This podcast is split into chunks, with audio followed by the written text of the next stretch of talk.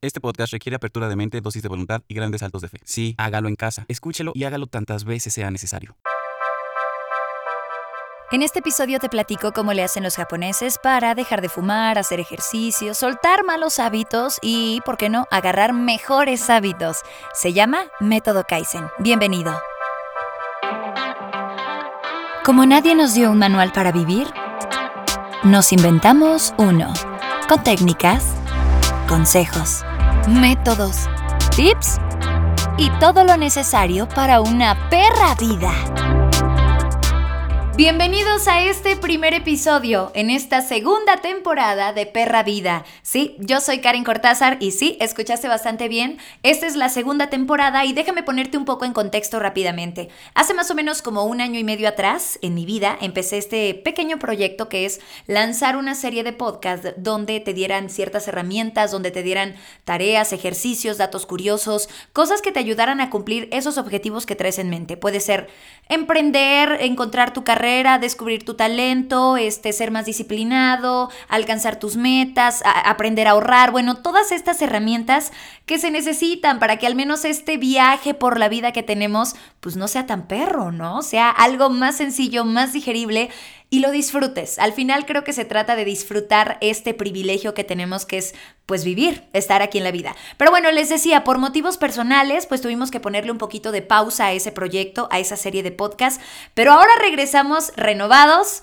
más preparados que nunca y desde luego nos puedes escuchar en todas las plataformas digitales, en Spotify también nos puedes encontrar, en Himalaya también vamos a estar por ahí y bueno, YouTube para aquellos que quieren ver, que nos quieren escuchar pero también nos quieren ver, nos encuentras o bueno, me encuentras como Karen Cortázar y ahí todos los lunes vas a encontrar estas pues estos episodios cargados de ejercicios, frases, eh, datos curiosos, herramientas que necesitas para empoderarte y alcanzar pues eso, el éxito. Y mira que si hablamos de éxito, ese es otro tema, ese es para otro episodio, pero éxito, pues cada uno tiene una definición distinta. Entonces, sea cual sea tu definición, eso sí se puede lograr, claro. Y nosotros te vamos a ayudar con esta serie de podcasts. Para este primer episodio, estoy muy feliz porque... Eh, pues la planificación de todo este episodio y de los que se vienen surgió en cuarentena, surgió ante un momento de crisis, ante un momento de cambio. Por eso, pues yo creo que para honrar esta transformación que estamos viviendo, no a nivel personal, sino a nivel mundial, decidí elegir este tema, sin miedo al cambio, con el método Kaizen. Y es que yo soy de las personas que cree que sí, hay que echarle un vistazo a nuestra historia para no repetir los errores y sobre todo para agarrar los consejos que nos funcionen y ponerlos en práctica hoy por hoy. Entonces, por muy modernos que queramos ser, chicos, por muy modernos innovadores, encontrar el hilo negro, inventarme el hilo negro, ¿cómo de que no? Bueno, pues por muchas técnicas nuevas que existan, hay métodos de la vieja escuela, y si no me estás viendo y me estás escuchando, estoy haciendo el entrecomillado aquí con el la vieja escuela, que son herramientas que aunque pase el tiempo nos pueden ayudar. Una de esas herramientas es esta y es, sí, de la vieja escuela porque ya tiene sus años y es el famoso método Kaizen. Pero antes de entrar a esta herramienta poderosa que te va a transformar, tenemos que echarnos un clavado y averiguar qué nos da miedo y por qué nos da miedo. ¿Para qué nos sirve el miedo? Y quiero comenzar este episodio contándote con eh, una frase o compartiendo una frase contigo del astronauta Sally Ride. Ella solía decir, Todas, todas las aventuras, especialmente en un territorio nuevo, son temibles. Gracias por escuchar el podcast. No, no es cierto, no nos vamos. Pero es cierto. Ahí está la definición del miedo, justo lo que acaba de decir Sally. Tenemos miedo porque no conocemos, solamente nos acostumbramos a vivir de nuestra barda para acá, de mi cuadro para acá. No me asomo porque si me asomo se me puede antojar. Y entonces ya si se me antoja ver que otras personas están alcanzando sus sueños, caray, me hace, me incomoda porque digo, mira, yo podría estar teniendo aquello, ¿no? Y no, mejor me bajo la barda y me quedo en mi terreno conocido. El miedo surge por la expectativa. Y si todavía tienes duda, yo les voy a platicar esto. El libro se llama Un pequeño paso puede cambiar tu vida. El método Kaizen. El autor es Robert Muter. Les voy a dejar la descripción de esta liga o eh, digo la liga, mejor dicho, para que lo puedan encontrar, en Amazon o bueno, toda la información en la caja de descripción aquí en YouTube y en la herramienta de descripción aquí en las plataformas. Bueno, les digo, en este libro, el autor Robert Muter eh, se dio a la tarea de irse a observar a los doctores de la Universidad de California. Y estaba ahí en el área de medicina observando pues quiénes eran los pacientes, ¿no? Todo con la finalidad de escribir este precisamente libro, este libro. Ahora, cuando Robert empezó a, a, hacer las rondas, se dio cuenta de que todas las personas que llegaban a consulta porque tenían algún malestar, le decían al doctor, no, pues es que la verdad tengo estrés, me duele por acá, creo que he tenido un poquito de ansiedad, encuentro este malestar de este lado, eh, creo que tengo la gastritis, sí, la verdad no he comido porque ando corriendo de un lado para otro. Entonces, como que el paciente sabía perfectamente qué nombre ponerle a este síntoma, estrés, ansiedad, este, el nombre que tú quieras. Después, cuando los doctores, o cuando estaba en el área de pediatría, llegaban los pequeñitos con, a la consulta, el doctor le decía al niño, bueno, ¿qué tienes? ¿Cuál es tu malestar? Y el lenguaje entre los pequeños era sus emociones, sus sentimientos. Los niños, desde luego, por esta inocencia, perdón, no conocían estas palabras, no dicen estrés, ansiedad, presión, es que la vida profesional me exige mucho, tengo que pagar una renta. Claro que no. Los pequeños lo que dicen es, tengo miedo, me duele, mm, estoy triste, me da tristeza, como que suelen asociar lo que están sintiendo en su cuerpo con sus emociones.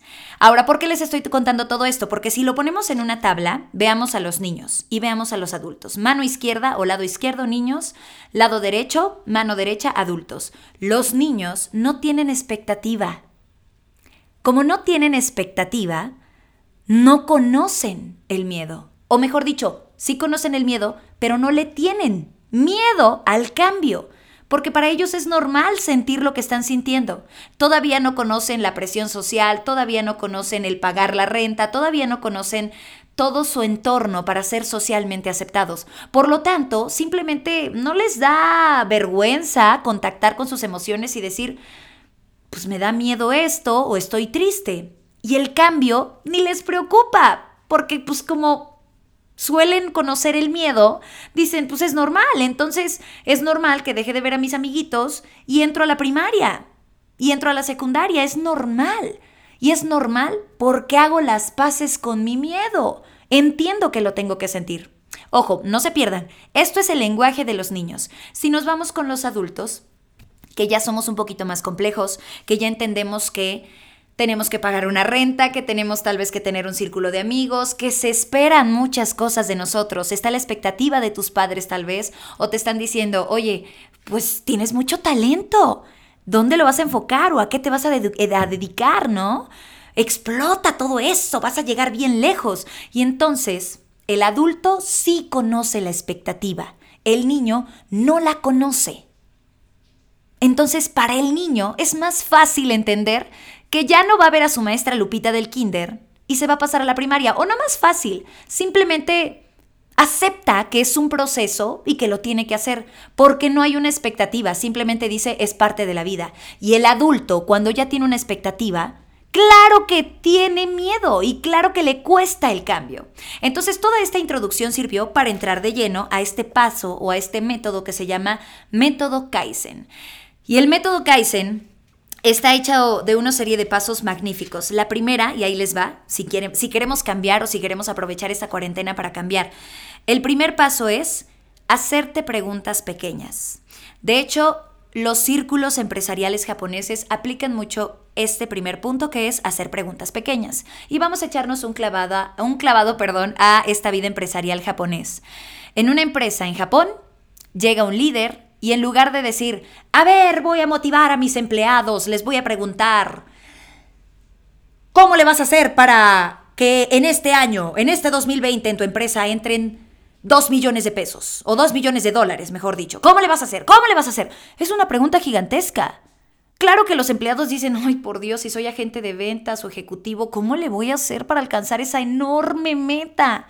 Si la escuchas, es una pregunta gigantesca y entonces el cerebro de inmediato se prende, se activa el cortisol y empiezo a sentir miedo. Y cuando tengo miedo, no le entro al cambio. ¿Qué hacen las empresas japonesas? Lo que hacen los japoneses es, vámonos con preguntas pequeñas. Y entonces probablemente mi jefe se acerca y me dice, ¿qué pequeño cambio harías el día de hoy en esta empresa? Uno chiquito, no importa. De hecho, en este libro muestran un ejemplo padrísimo que en cierta área uno de los empleados dice, bueno, pues yo creo que pondría un buzón de sugerencias para que alguien ponga estos pequeños cambios. ¡Ay, me parece perfecto! Y entonces pusieron una pequeña cajita de cartón. No pusieron un buzón dorado, así ya sabes, ¿no? Con eso, o, de, o de mármol incrustado en la pared que dice, deje aquí su sugerencia. Discreto, una cajita de cartón, deja aquí tus cambios, ¿qué, qué, qué quieres cambiar? Y de pronto empezaron a ver de, no, pues que tal vez este, me dejen salir cinco minutos antes para que cuando paso al locker a sacar mis cosas pueda llegar a tiempo a la parada de autobús. Perfecto. Digo, tal vez el jefe puede tomar sus medidas, pero entiende que es un mínimo cambio. A lo que quiero llegar con todo esto es que si hacemos preguntas pequeñas, incluso de ti, para ti, tu cerebro no reacciona y no se prende esta alerta y no dice, ¡Ah! ya vas a dejar de fumar, espérate, si lo conocemos desde siempre, no, no les hagas caso, no, no, no, qué miedo despojarte de algo que ya conoces para empezar a hacer algo que no conoces, como tu nueva versión, genera miedo. Y entonces decimos, no, mejor no cambio, mejor me quedo aquí. Comencemos por hacernos preguntas pequeñas. Eso dice el método Kaizen. Paso número dos, pensamientos pequeños. Y aquí también hay un ejemplo grandioso. Michael Phelps, este pues este famoso, desde luego, con más de 22 medallas olímpicas, pues qué les puedo decir, ¿no? Este atleta magnífico Michael Phelps, hubo una época, me parece que en el 2008, que uno de sus entrenadores le puso el siguiente ejercicio, el método de modelar la mente. ¿Y en qué consiste este método? Michael Phelps tenía la tarea de, ya cuando estaba acostado en su cama, imagínense antes de irse a dormir, cerraba los ojos e imaginaba cómo llegaba a la alberca olímpica. Imaginaba cómo se quitaba las sandalias, cómo quitaba su bata, cómo bajaba los este, gogles, cómo tal vez abría la llave de la regadera, agua fría para echarse el primer chapuzón. Y ya después iba imaginando cómo se ponía al borde de la alberca, cómo movía el cuerpo, cómo se agitaba de pronto la respiración más y más y más. Pero ojo, aquí la clave no es cerrar los ojos y ver como si tú fueras un espectador y en la pantalla, como si tú estuvieras en la butaca del cine y en la pantalla se está viendo tu personaje principal, o sea, tú. No, no, no, no, no, no, no. Ese no es el método de modelar la mente, no. El método de modelar la mente es cierro mis ojos y yo soy el personaje. Entonces, pues no me estoy viendo como un espectador, sino tal vez veo la mano, mi mano, abriendo la regadera y me imagino como, uy, está cayendo el agua fría en mi cuerpo. Pero soy yo el personaje central. Y entonces imagino que estoy al borde de la alberca y desde luego no me veo mi cuerpo, veo el entorno, veo el agua moviéndose, veo las butacas, veo a la gente, respiro, imagino cómo me estoy sintiendo dentro de esta película. Y solo así, este entrenador de Michael Phelps le estaba dando una herramienta increíble, que era como un ensayo previo a la competencia. Y entonces su cerebro Después de ese pequeño pensamiento que es imaginar que ya estoy en el concurso, ahora vamos a imaginar que de pronto sale algo un poquito mal. ¿Cómo lo solucionas? Imaginas la solución. Y de pronto imagina que ganas. ¿Cómo lo festejas? Imagina el festejo. ¿Y qué hace esto? Mi cerebro se familiariza con ese momento pues tan esperado, con tanta expectativa, vas a ganar o no vas a ganar la medalla, y cuando mi cerebro se familiariza con ese escenario, entonces ya no tengo miedo, voy más relajado, controlo un poco más mis nervios. A esto se refiere el método Kaizen en el paso número 2, que es pensamientos pequeños. Paso número 3, si quieres de verdad cambiar, aprovechar ahorita esta cuarentena, el método Kaizen te da este paso que es acciones pequeñas, pequeñitas. ¿Quieres hacer ejercicio? No te metas a una jornada o a uno de estos este, concursos de Monsters y no sé qué, o, Big Beasters, o no sé cómo se llaman, pero donde de plano son puros atletas y tú vas ahí. No, nunca has hecho ejercicio. Y si lo has hecho, bueno, vámonos con calma. Recuerda, el método Kaizen te dice paso pequeñito pero bien seguro para que no vayas a retroceder. Entonces, ¿qué hay que hacer? Si tienes que hacer ejercicio, empieza todas las mañanas 10 minutos. Y viene un ejemplo de verdad extraordinario en el libro porque es una señora que tenía obesidad y entonces va al doctor y el doctor aplica el método Kaizen y le dice, vas a ver la televisión, es algo que siempre haces. Sí, veo la televisión. Muy bien, prendes tu caminadora, la señora tenía una caminadora, ¿verdad? Y solamente en los comerciales de tu programa favorito te vas a parar a caminar. Ah, súper fácil, ok. Empezaba su programa y órale, caminaba, se acababa el comercial y ella respetaba la indicación. Se sentaba a ver la tele. Y otra vez, y otra vez, y así. Así estuvo en una temporada, tal vez una semana, dos semanas. Uno conoce qué tanta disposición o qué tan resilientes somos, entonces vámonos poquito para no decirle a nuestro cerebro tengo miedo y para que no nos cueste de verdad transformarnos y llegar al cambio. Y bueno, tal vez la primera semana fue así, la segunda semana fue ahora 30 minutos continuos, solo 30 minutos, 30 minutos en la caminadora. Siguiente etapa, ahora una hora en la caminadora, una hora. Ahora, ¿qué te parece si son 30 minutos en la caminadora y 30 minutos de peso? o 30 minutos de sentadillas. Y bueno, esto está magnífico porque logramos algo, el efecto acumulativo. Y el efecto acumulativo es, todo lo que estoy aprendiendo se vuelve una capa de mi ser. La primera capa son 10 minutos en la caminadora. La segunda son 30 minutos. La tercera es 30 minutos cardio, 30 minutos pesas. Y así logras en realidad la transformación. Estas pequeñas acciones. ¿Quieres dejar de gastar tanto dinero? No digas, ya voy a dejar de gastar dinero. Mejor te vas de compras, ok, ya lo estás haciendo. Y justo antes de pagar, justo antes de pagar, este es el ejercicio. Observas tu carrito y sacas un elemento del carrito. Solo por hoy, ¿sí? Oh, sí, como los alcohólicos anónimos. Y eso es una técnica magnífica también. Solo por hoy voy a sacar este artículo. La próxima compra igual. Y así hasta que dejes de comprar, hasta que tengas este impulso. Lo puedes aplicar en el ahorro, en el dejar algún hábito, como dejar de fumar, que también trae un ejemplo magnífico. Si fumas tantos cigarros todos los días, vámonos muy pequeñito, no dejes el cigarro o un cigarro, no. Fúmate el cigarro, pero antes de tirarlo, deja una bocanada libre. ¿Me explico?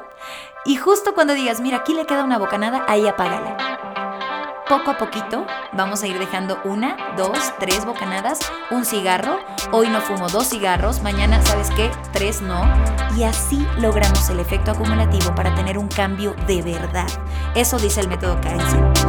Y bueno, pues al final ustedes deciden cómo quieren implementar este método. Yo sé que el cambio siempre puede ser complicado y que el cambio algunas personas va a ser tan natural porque lo ven en su entorno, porque han crecido de esa forma, porque lo, hacen constante y entonces pues también es un músculo que se tiene que ejercitar. Pero si tú estás tomando ahorita esta cuarentena y quieres pues cambiar algo, dejar un hábito, eh, tal vez mejorar tu calidad de vida, tal vez este, tener eh, nuevos hábitos de alimentación, todo lo que quieras implementar requiere del cambio. Y solo aquel que se atreve a empoderarse, a aliarse con el cambio, logrará sus metas. No lo veas como tu enemigo, hazlo tu aliado. Y bueno, pues ya llegamos al final. Muchas, muchas gracias por escuchar este primer episodio. Recuerden que tenemos redes sociales. Me encuentras como Karen Cortázar. Siempre digo tenemos como si fuéramos... Bueno, que tengo redes sociales. Arroba Karen Cortázar, que también ahí me puedes encontrar, me puedes escribir. Todos los lunes, nuevos episodios. Este es el episodio número uno de esta segunda temporada de Perra Vida. Próximo lunes aquí nos escuchamos o nos vemos en YouTube, porque también lo subimos por allá para aquellos que nos quieran ver. Y bueno, en mis redes sociales vas a encontrar otras herramientas herramientas, como una que se llama Bucket List, que es una agenda digital que tengo con toda mi comunidad, que también hacemos retos y ejercicios semanales, pues para pulirnos, para sacar nuestra mejor versión y para recordar que no tenemos una etiqueta pegada en la espalda que dice aplican restricciones. No, no, no, tú sí puedes hacerlo. Solo tienes que empezar a hacer eso que estás pensando. Gracias, gracias por escuchar Perra Vida. Hasta la próxima. Si te gusta Perra Vida, recuerda que tenemos una cuenta en Patreon para que te vuelvas nuestro patrocinador y recibas eh, contenido exclusivo. Así que búscanos en Patreon, me encuentras como Karen Cortázar y ahí puedes donar lo que tú quieras. Además de que también en la caja de descripción, aquí en Spotify o en YouTube, vas a encontrar el link que te va a llevar directamente a mi perfil en Patreon. Gracias.